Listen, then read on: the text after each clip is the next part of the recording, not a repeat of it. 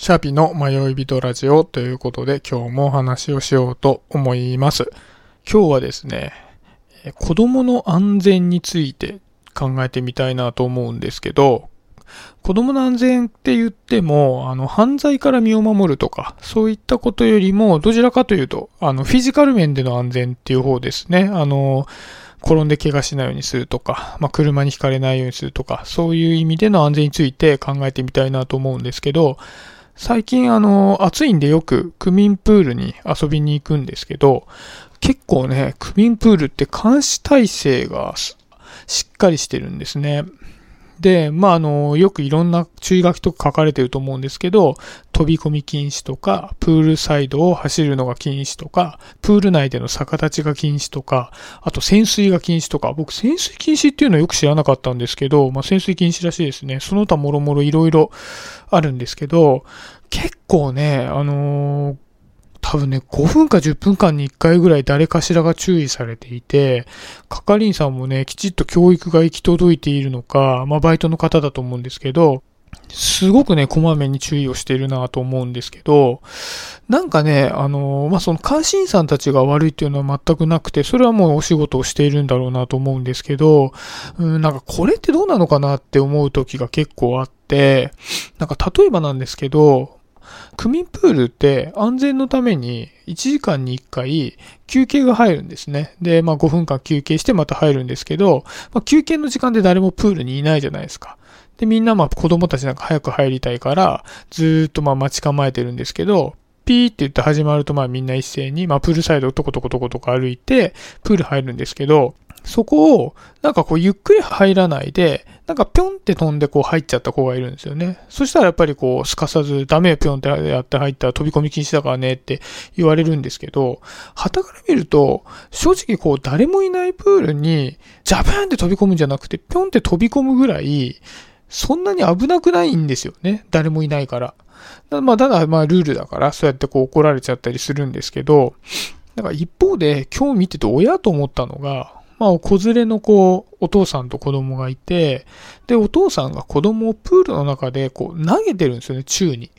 で、上にポーンって投げると、まあ、結構勢いよくザーブーンってなるから、まあ、た子供にとっては楽しいんだと思うんですけど、まあ、そんな感じで遊んでたんですよ。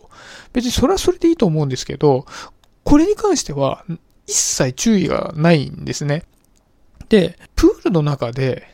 縦に投げてジャブンと落とす行為に関しては危なくなくて、プールから入るときに、誰もいないプールでピョンって、あの、プールの中に入るのが危ないって、ちょっと理由がよくわからないじゃないですか。でも、片や怒られて、片や怒られないみたいなのがあって、なんかこれ変な感じだなと思ったんですよね。で、まあ実際は多分、プールの中で人を宙に投げて落としてはいけないっていうルールがないので、そちらに関しては注意されなかったっていうことなのかなというふうに推察されるんですけど、なんかこれって本質を変えてるなって思うじゃないですか。まあ実際その仕事をされてる方はそういうふうに注意をしてくださいね。ルールを守ってない人に対して注意してくださいねっていうことだからしょうがないとは思うんですけど。でね、あのー、まあその細かなことを言いたいのではなくて、そうやってこうダメなことを禁止事項にババーって列挙して、危険を回避するっていうやり方って、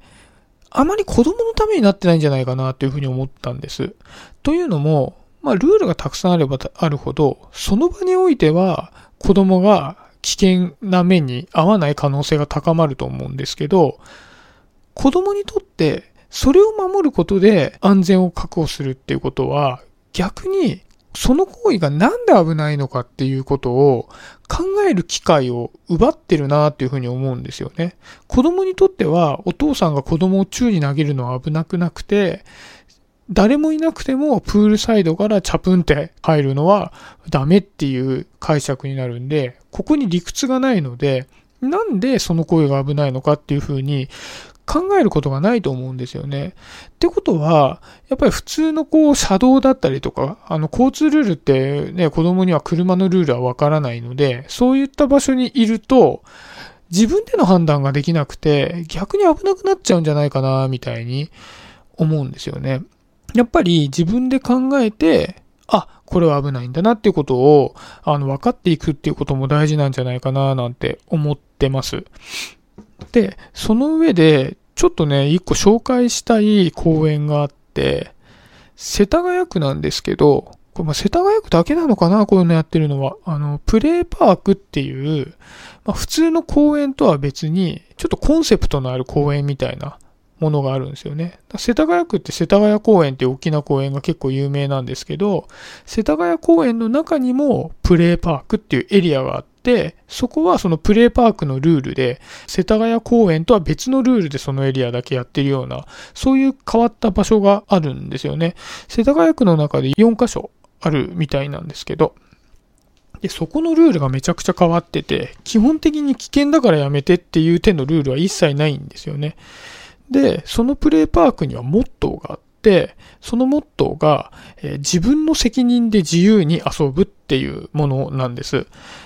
で、あの、ホームページにはこう理念がつらつらつらつらって書かれてて、それ公園にも掲示板みたいにして置いてあるんですけど、これがすごく面白くて、全部読み上げるとちょっと長くなっちゃうんで読み上げないですけど、要するに、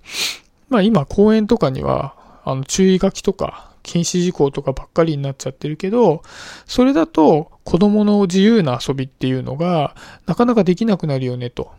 だから、子供たちが自分でどういうことをしたら危ないのかなって考えたり、周りで見てるお母さんお父さんが、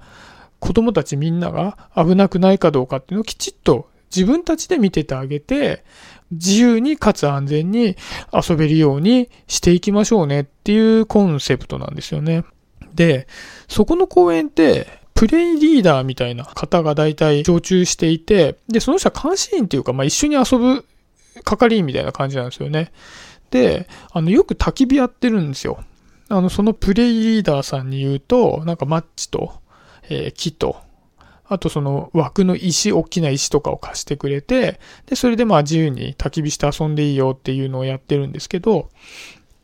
なんか子供がやりたいって言って何回か焚き火したことあるんですけど、その時に、そのプレイリーダーさんの方から、一つだけルールが告げられるんですね。この焚き火を子供がするときに絶対に守らなければいけないことっていうのが一つだけありますっていうのを言われていて、で、これが結構面白いなって思ったんです。で、それは、大体こう、子供に焚き火をするときに一つだけルールを言うとしたら何ですかっていうふうに考えたときに、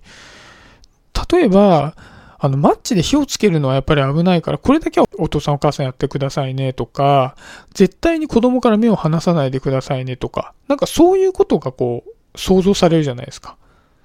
でもそうではなくて、そこで言われるルールっていうのは、親は絶対に焚き火を手伝わないでくださいって言われるんですよ。これが唯一のルールですって言われるんですよね。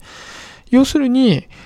やっぱり親って子供がやっぱり火をつけることができて喜ぶんでる様を見たいから、どうしてもこうやった方がいいんじゃないの？ああやった方がいいんじゃないのとかってアドバイスをしたり、手伝ったりしたりしちゃうと。でもそうすると、まあ自分たちが試行錯誤しながら火をつけられたっていう楽しみがなくなってしまうから、お父さんお母さんは黙って見ててくださいみたいな風に言われていて、いやね、これってなんかすごく良くないですか？危ないからこうしてくださいではなくて、子供の自由を尊重してあげてください。で、その上で、危ないかどうかなんか絶対見てるわけじゃないですか、親は。そんなこと言われなくたって、火つけるときどうのこうのなんて言われなくたって、危ないの分かってるんだから、子供のね、目を離したりなんか絶対しないんで、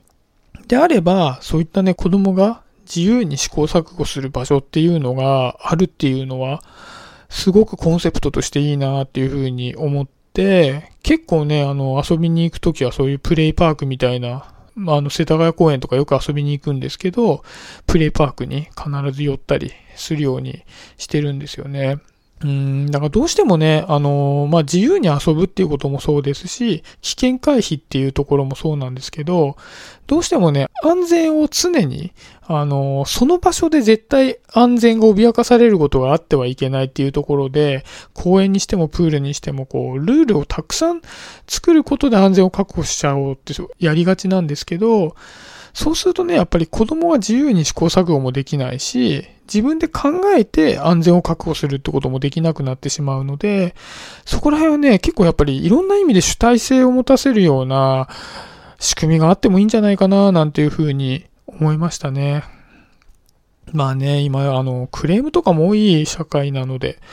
なかなかね、こういったコンセプトの公演作るのも難しいのかなとは思うんですけどね。あの、僕はどちらかというと、あの子供の頃、あの自由に遊ばせてもらった子供だったので、自分の子供にもできるだけ自由に遊んでほしいななんて思っております。はい。そんなところで今日は終わりにしようかなと思っております。今日もありがとうございました。シャビでした。バイバイ。